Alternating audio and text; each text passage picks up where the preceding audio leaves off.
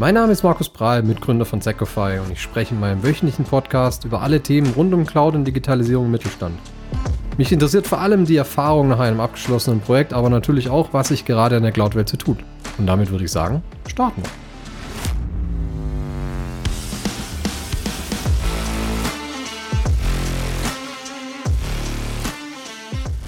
Ho, ho, holy shit. Oder auch Klingenglöckchen, Alarmglöckchen klingen. So wird es bei vielen Unternehmen jetzt dieses Jahr wieder um die Weihnachtszeit rum klingen.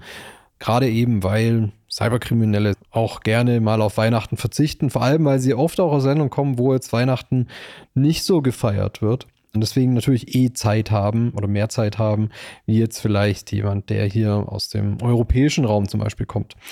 Und dann werden wir wieder vermehrt Angriffe sehen und es, die Zeit bietet sich eben auch an, dass sich unter, ja, Angreifer in Unternehmen virtuell bewegen. Warum das so ist, warum das Sinn macht und was da vielleicht jetzt auch Cloud mit zu tun hat, ähm, das werden wir jetzt in den nächsten Minuten mal kurz ein bisschen durchgehen. Ja, warum machen gerade Angriffe oder auch ja, sich, sich im Unternehmen bewegen und sie vielleicht mehr Rechte zu verschaffen, gerade um die Weihnachtszeit, ähm, Sinn? Ja, ich meine, das ist offensichtlich. Wir haben ähm, in den allermeisten Unternehmen, die jetzt keinen 24-7 besetzten SOC haben, also Security Operations Center haben, eine sehr dünn besetzte Personaldecke. Wir sind mit den Gedanken woanders und deswegen bietet es sich natürlich an. Gleichzeitig haben wir eine Zeit, jeder, der schon mal in IT gearbeitet hat, weiß es, dass wir alles tun, um dem Finance-Bereich äh, es so einfach wie möglich zu machen, dass sie nicht behindert werden in dem ganzen Jahresabschluss-Sachen, ähm, die dann oft auch hier zwischen Weihnachten und Neujahr eben stattfinden. Das heißt, wir haben zum einen weniger Leute, die einfach halt da sind, damit sie auch da sind, ansprechbar sind, aber deren Fokus auch mehr im Finance-Bereich liegt und man vielleicht andere Sachen nicht so genau im Blick behält. Das heißt, die Überwachung nimmt ab und ich mache es natürlich dadurch auch ähm, den, den Angreifern leichter, sich vielleicht unbemerkter zu bewegen oder sich auch viel, viel einfacher ähm, erweiterte Rechte zu erschleichen, weil ich vielleicht eine E-Mail, die kommt, die mich fragt, okay, kannst du mir mal kurzfristig mehr Rechte geben, weil ich muss einen Report machen oder was auch immer, vielleicht dann auch eher durchrutschen, einfach aus dem Grund, weil wir damit auch rechnen in dieser Zeit, gerade wenn es aus jemand, von jemand kommt, der ein Finance oder Buchhaltung oder was auch immer in seiner, in seiner Signatur drin hat. Heißt, hier sind die Türen offen für, ein, für einen vereinfachten Angriff. Und ich kann natürlich auch lang nicht so schnell reagieren, weil einfach alle im Urlaub sind. Ja. Wir haben jetzt gerade jetzt wieder ein eigentlich sehr langes Wochenende. Das heißt, der 24. ist ein Sonntag, Montag, Dienstag ist Feiertag. Das heißt, die meisten gehen wahrscheinlich schon irgendwo so ab 21., 22. Urlaub, haben ziemlich sicher hier eine, eine gute Woche mindestens, die, die wenig besetzt ist. Und das kann man sich natürlich dann zu Nutzen machen. Und natürlich ist gegen diese Themen Cloud jetzt kein Allheilmittel. Ich sage es immer, Cloud an sich löst die Probleme nicht. Es gibt nur, nur eine andere Art, wie ich vielleicht Themen angehen kann, wie ich sie vielleicht sonst nicht angehen könnte. Und das ist genau der Hintergrund, warum ich heute auch zum Teil kurz darüber sprechen wollte, weil ich eben mit Cloud jetzt die Möglichkeit habe, auf Security-Systeme zuzugreifen, die ich mir vielleicht als Mittelständler sonst nicht leisten kann. Ja? Weil eben Cloud-Lösungen die Tür aufgemacht haben, Security-Lösungen, die eigentlich für Enterprise designt sind, ist für große Konzerne mit großen Budgets ähm, viel, viel einfacher zu konsumieren und so, dass ich es auch konsumieren kann als ja, Mittelständler von 200, 300, 1000, 2000 Leuten, ohne dass ich da die Riesenrechnung aufmachen muss oder mein komplettes Security-Budget für so eine Lösung ausgeben muss.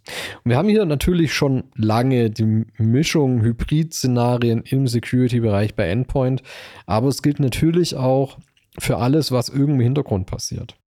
Das heißt, ich bekomme auf einmal Zugriff auf Sachen wie ein SIEM-System, ähm, wo ich Logs korrelieren kann und vielleicht auch eine Angriffserkennung dahinter habe.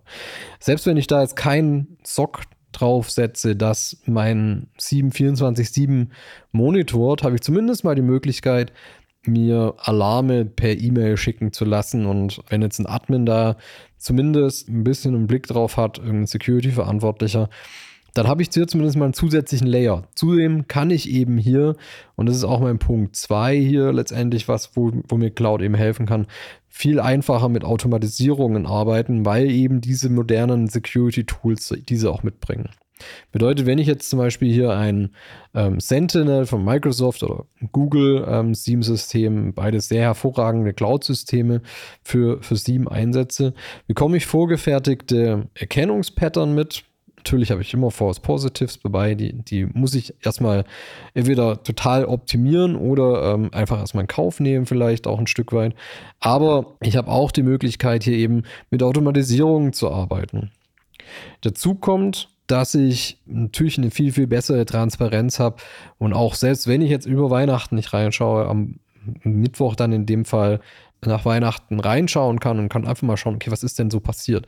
Hat denn jemand aus der Buchhaltung vielleicht versucht, sich aus den Philippinen oder aus Russland oder sonst irgendwo einzuloggen und hat versucht, da auf einen Account zuzugreifen. Dann kann ich im schlechtesten Fall immer noch dann nach einem ja, Analyse fahren und gucken, ob sonst irgendwas weiter passiert ist. Weil ich eben alle Logs habe und auch eine gute Transparenz über meine Systeme habe. Dazu kommt bei Cloud, dass ich natürlich viele Angriffsvektoren gar nicht habe.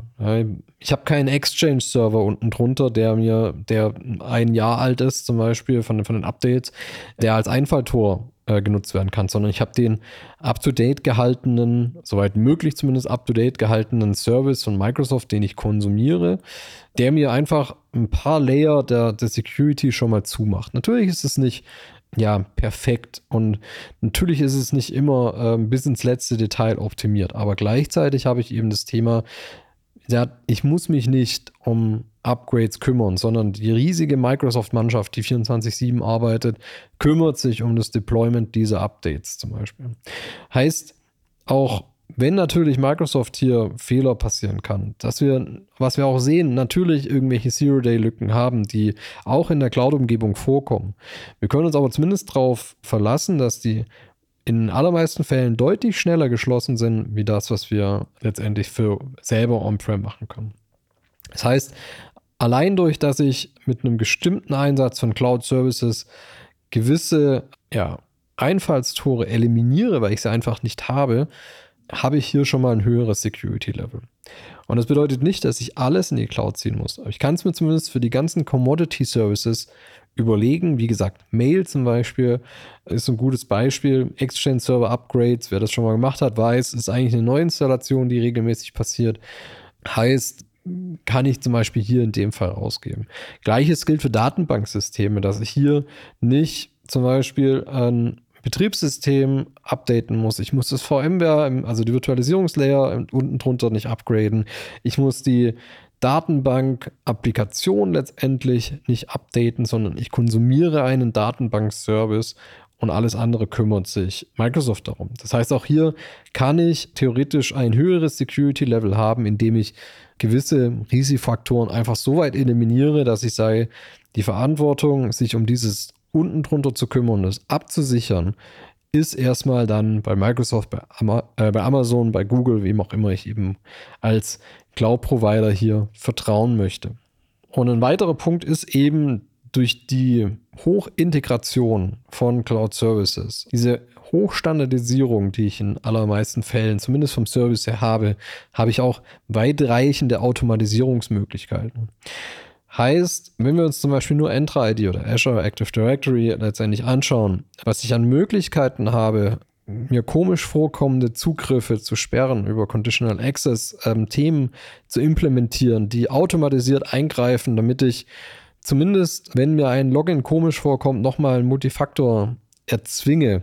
Auch da habe ich letztendlich eben diese Systeme an der Hand, die ich mir, wenn ich die selber bei mir im ähm, Rechenzentrum implementieren muss, ja, wo ich mir deutlich schwerer tue, das zu einem guten Preis-Leistungs-Verhältnis, gerechnet auch drei Jahre mit der Anschaffung und mit den Leuten, die ich dafür brauche und die Ressourcen, das Know-how letztendlich, dass ich mir da deutlich schwerer tue, das zu realisieren, wie ich das ähm, mit Microsoft-Bordmitteln in dem Fall relativ kurzfristig und schnell realisieren kann. Heißt, zum Beispiel Conditional Access Regeln sind sehr schnell aufgesetzt. Ein Entra-ID, Azure Active Directory, ich muss mich immer noch an diesen, an den Namen gewöhnen.